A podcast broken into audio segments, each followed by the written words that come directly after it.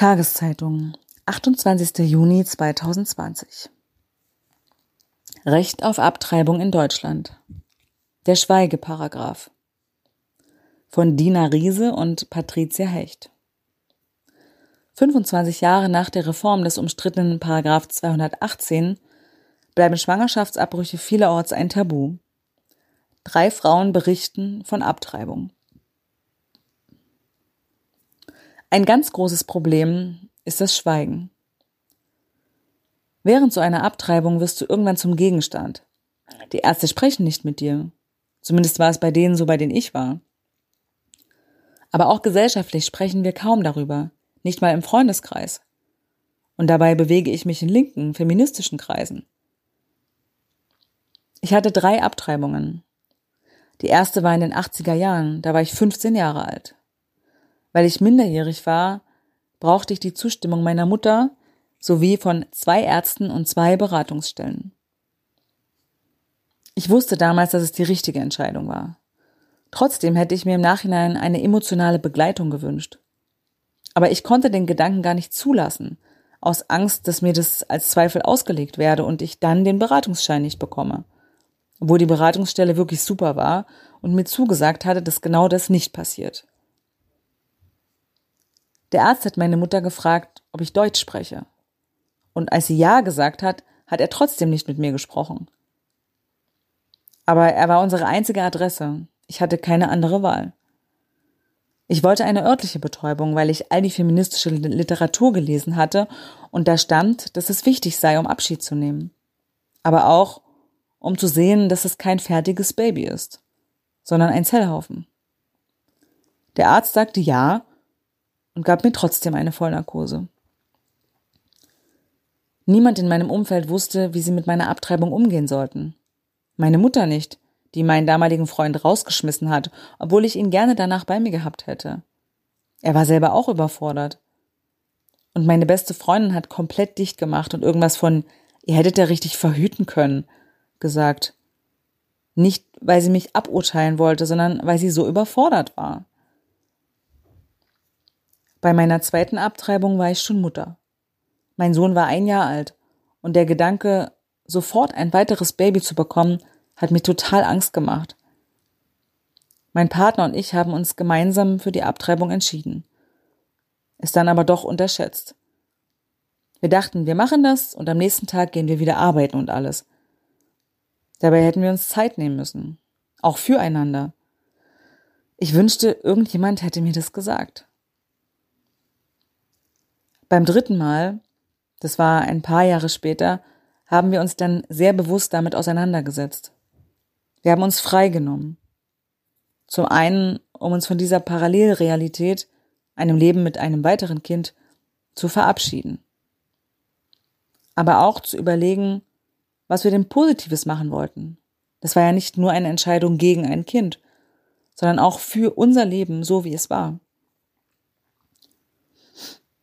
Ich habe über meine Abtreibungen lange nicht gesprochen und ich kannte auch keine Geschichten von meinen Freundinnen. Weil es ein so totgeschwiegenes Thema ist, kommt das Gespräch nie darauf. Und dann ist es schwer, davon anzufangen. Auf einer theoretischen Ebene reden wir, ja, und wir fordern das Recht auf eine selbstbestimmte Entscheidung. Aber auf einer emotionalen ist das Tabu dann doch da. Dabei könnten wir so viel voneinander und von den Fehlern und Erfahrungen der anderen lernen. Ich habe deswegen irgendwann ganz bewusst angefangen, über meine Abtreibungen zu sprechen. Mit Freundinnen, aber auch auf Podien und in Texten. Und plötzlich kamen all die Geschichten. So viele Frauen hatten irgendwann in ihrem Leben eine Abtreibung oder werden noch eine haben. Es gibt so viele Dinge, die ich gerne vorher gewusst hätte. Bei zwei meiner Abtreibungen hatte ich hinterher Milcheinschuss. Das kann einem doch mal jemand vorher sagen. Oder, dass du reingehst und wenn du rauskommst, fühlst du dich richtig leer. Weil die Hormone plötzlich absacken. Welche Ärztin war gut, welche schlecht? Was hilft bei der Vorbereitung und beim Verarbeiten? All das müssen wir uns komplett selbst erarbeiten. Abtreibungen passieren immer noch im stillen Kämmerlein. Nicht mal die Ärztinnen dürfen frei darüber sprechen, wegen des Paragraphen 219a. Wenn es schon ein Rechtsbruch ist, auf seiner Homepage ausführlich darüber zu informieren, was bei einem in der Praxis passiert, wie soll dann eine Jugendliche darüber reden? Der Weg zu einer selbstbestimmten Entscheidung ist dadurch so schwer. Aber meine Erfahrung ist, wenn eine anfängt, wenn der Raum dafür aufgemacht ist, dann reden alle. Und deshalb ist das Reden über Abtreibung für mich ein politischer Akt. Mitu Sanyal, 48, ist Autorin, Journalistin und Kulturwissenschaftlerin. Allein und überfordert. Mich haben die Kämpfe um das Recht auf den Schwangerschaftsabbruch Anfang der 70er Jahre politisiert. Der Sterntitel erschien 1972. Da war ich gerade zwölf.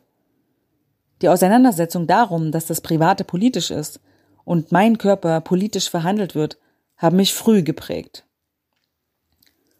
Meinen ersten Abbruch hatte ich mit 19. Ich war gerade fertig mit meiner Ausbildung und hatte eine eher lockere Beziehung. Wir haben mit Kondom verhütet und gar nicht gemerkt, dass etwas schiefgegangen ist. Als der Test positiv war, dachte ich, scheiße.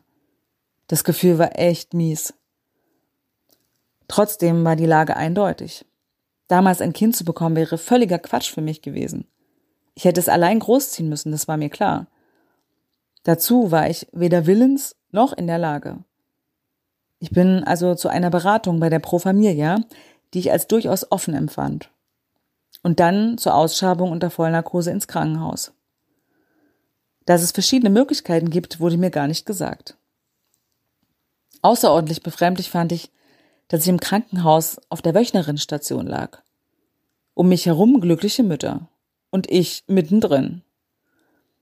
Mich hat es nicht fertig gemacht, weil ich in meiner Entscheidung gefestigt war. Aber ich war empört, dass die Frauen so einer Situation aussetzen. Das kann ja unglaublich belastend sein. Meinem damaligen Freund habe ich das alles erst nachträglich erzählt. Ich glaube, er war sehr erleichtert. Bei der nächsten ungeplanten Schwangerschaft habe ich mich entschieden, das Kind zu bekommen. Es ist ein sehr wohlgeratener junger Mann geworden. Auch damals hatten mein Partner und ich meist mit Kondom verhütet, und es ging schief. Die Pille habe ich nicht vertragen und die Spirale war schon einmal festgewachsen. Das wollte ich mir nicht noch einmal antun. Wir haben dann beschlossen, wir können und wollen das. Wir ziehen das jetzt durch. Einfach war das nicht. Vom Moment der Entscheidung an bist du gebunden und wirst es immer sein. Das Kind, das du bekommst, wird dir dein Leben lang viel Freude bereiten aber es wird dich auch leiden lassen. Ich bin diese produktive Gefangenschaft gern eingegangen. Aber dass andere darüber entscheiden könnten, ob ich diese Bindung eingehe oder nicht, dass ich dazu gezwungen werden könnte, ist für mich unvorstellbar. Ich kann nicht verstehen, dass sich dagegen nicht alle Frauen auflehnen. Zehn Jahre später bin ich mit 40 nochmal schwanger geworden. 2000 waren wir gerade aufs Land gezogen und hatten uns selbstständig gemacht. Dass das mit einem Kind nicht funktionieren würde, war klar. Ich bin also zur örtlichen Gynäkologin, die versucht hat zu diskutieren, ob ich wirklich sicher sei. Ein zweites würde doch so gut passen. Und dann stellen Sie sich mal vor, immer wenn Sie ein Kind im entsprechenden Alter sehen, werden Sie daran denken müssen. Das hat mich tierisch geärgert. Was pflanzt die mir da für ein schlechtes Gewissen ein? Und führt das jetzt zwangsläufig dazu, dass ich wirklich immer daran denken muss? Sie hat mir den Schein dann gegeben. Ich bin ins Krankenhaus. Die waren ungeheuer unfreundlich. Sie haben durchblicken lassen, dass das kein Eingriff ist, der okay ist und mich überhaupt nicht über die Abläufe informiert. Ich habe mich sehr alleingelassen gefühlt. Ich habe dann dort eine Tablette genommen, die zweite zu Hause und hatte eine sehr starke Blutung. Es hätte mir gut getan, wenn ich wenigstens eine Telefonnummer bekommen hätte, um sicherzugehen, dass alles in Ordnung ist. Und trotzdem war das Gefühl, puh, geschafft. Das Leben kann weitergehen. Mein Mann hat sich danach für eine Sterilisation entschieden. Dafür bin ich ihm ewig dankbar. Es war dann übrigens wirklich so, dass ich ab und zu dachte, jetzt wäre das Kind drei, jetzt fünf. Da war die Erleichterung dann doppelt so groß. Ich habe die Abbrüche nie bereut. Mein Leben wäre anders verlaufen mit weiteren Kindern. Ich hätte nicht die Zeit gehabt, mich politisch einzumischen. Ich wäre nicht im Bundestag, wo ich zum Thema Schwangerschaftsabbruch arbeite. Es braucht freiwillige Beratungen. Die Wartezeit von drei Tagen ist eine Katastrophe. Gerade in pandemischen Zeiten wie jetzt. Viele Krankenhäuser haben während Corona als erstes aufgehört, Abbrüche zu machen. Das finde ich ungeheuerlich. Sie müssen die Versorgung von Frauen sicherstellen. Der Kompromiss des Paragraphen 218, der vor allem von Männern gemacht wurde, hat auch weiblichen Widerstand gestoppt. Viele Frauen wissen nicht einmal, wie sehr sie der 218 in ihren Rechten einschränkt, bis sie selbst in eine Notlage kommen. Wir müssen dieses Schweigen brechen. Jede vierte Frau in Deutschland hat mindestens einmal in ihrem Leben einen Abbruch. Abbrüche sind Normalität. So müssen wir sie auch behandeln.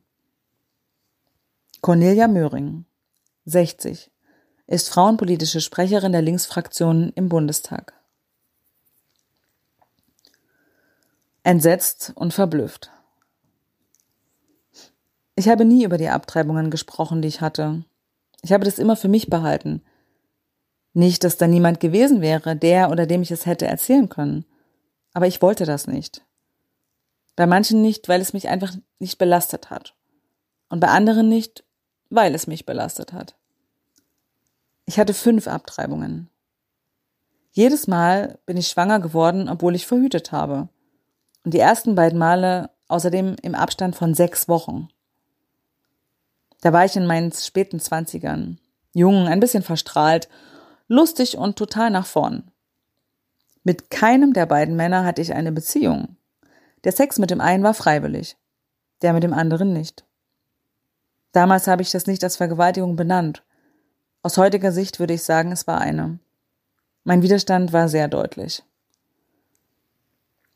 Ab Sekunde eins nach dem ersten positiven Test war klar, no way. Da war ein großes Entsetzen darüber, schwanger zu sein. Und die Verblüffung, wie das sein kann, trotz Spirale. Und da war eine ganz große Klarheit. Das war ein Zustand, den ich beenden wollte. Ich bin jeweils direkt zu meinem Frauenarzt gegangen, ohne den Männern davon zu erzählen. Beim zweiten Mal war es mir sehr unangenehm, wieder in der Praxis aufzulaufen. Ich dachte, da kommt sowas wie, hat dir mal jemand erklärt, wie Verhütung geht? Aber der Arzt war toll. Er hörte mir zu und sagte, haben Sie ein Pech? Beide Abbrüche wurden unter Vollnarkose gemacht. Das hatte etwas Plausibles. Ich habe beide Schwangerschaften als enorm unwirklich empfunden. Die Abbrüche waren es auch. Du wachst auf, hast eine Binde zwischen den Beinen, bist ein bisschen benommen und nicht mehr schwanger. Das hat was von Fiktion. Mit 27 habe ich meine Tochter bekommen. Auch diese Schwangerschaft war ungeplant. Aber obwohl die Beziehung, in der ich damals steckte, extrem schwierig und nicht auf die Ewigkeit angelegt war, hatte ich sofort die Gewissheit, dieses Kind werde ich lieben. Dieses werde ich bekommen. Dann, in meinen Dreißigern, wurde es schwieriger. 1994 war ich in einer Beziehung und einmal mehr trotz Spirale schwanger. Ich habe das als total absurd empfunden. Jetzt könnte man sagen, okay, offensichtlich ist die Spirale das falsche Verhütungsmittel für dich. Auch wenn es wie ein Klischee klingt. Ich erkläre mir ihr Versagen heute vor allem dadurch, extrem fruchtbar gewesen zu sein. Da habe ich dann geweint. Diesmal hatte ich die Klarheit der vorangegangenen Male nicht. Ich war schon ein paar Jahre Mutter und Unternehmerin. Ich hatte einen anderen Ernst. Ich führte eine Art Dialog mit mir und meinem Körper über die Frage nach einem Ja, das ich in mir trage oder eben nicht. Und das wusste ich einfach nicht. Mein damaliger Partner, den ich dieses Mal zumindest darüber informierte, war keine Hilfe und schlicht überfordert.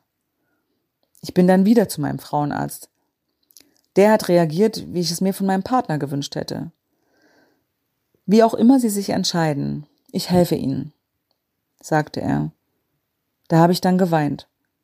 Endlich Beistand. Das war unglaublich wertvoll. Ich habe mich schließlich gegen die Schwangerschaft entschieden. Nicht, weil das Nein klar war, sondern weil das Ja abwesend blieb. Der Eingriff fand bei einem anderen Arzt statt, der nicht mit Vollnarkose arbeitete. Die Betäubung hat nicht richtig gewirkt. Der Abbruch fühlte sich an, als ob Handwerker in mir hantieren und war ziemlich schmerzhaft. Neben dem gynäkologischen Stuhl stand ein gelbbrauner Plastikeimer. Was aus mir rausgeholt wurde, klatschte da rein. Dieses Geräusch habe ich nie vergessen. Sechs, acht Stunden später bin ich im Abendkleid zur Verleihung des Fernsehpreises gegangen, einer glamourösen Veranstaltung. Ich habe nie einen größeren Graben gefühlt zwischen meiner beruflichen Welt und meinem seelisch-körperlichen Zustand. Dieses archaische Zurückgeworfensein auf mich selbst, diese große Einsamkeit, habe ich als sehr weiblichen Schmerz empfunden. Die letzten beiden Male waren eher wie die ersten. Nicht schon wieder, habe ich, dachte ich. Aber bei aller Fassungslosigkeit große Klarheit. Vollnarkose, das Gefühl von Verlust, aber unumgänglich. Ich habe keinen der Abbrüche bereut. Ich bedauere die Erfahrungen, das sehr, aber ich war und bin erleichtert bis dankbar, dass ich so handeln konnte. Und wie mein Arzt vor meinem dritten Abbruch reagierte, sollte, finde ich, in Politik übersetzt werden. Wie auch immer sich Frauen in solchen Situationen entscheiden. Unterstützt uns. Heike Melber-Fendel, 58, ist Autorin und Geschäftsführerin der Agentur für Veranstaltungen und KünstlerInnen Barbarella Entertainment.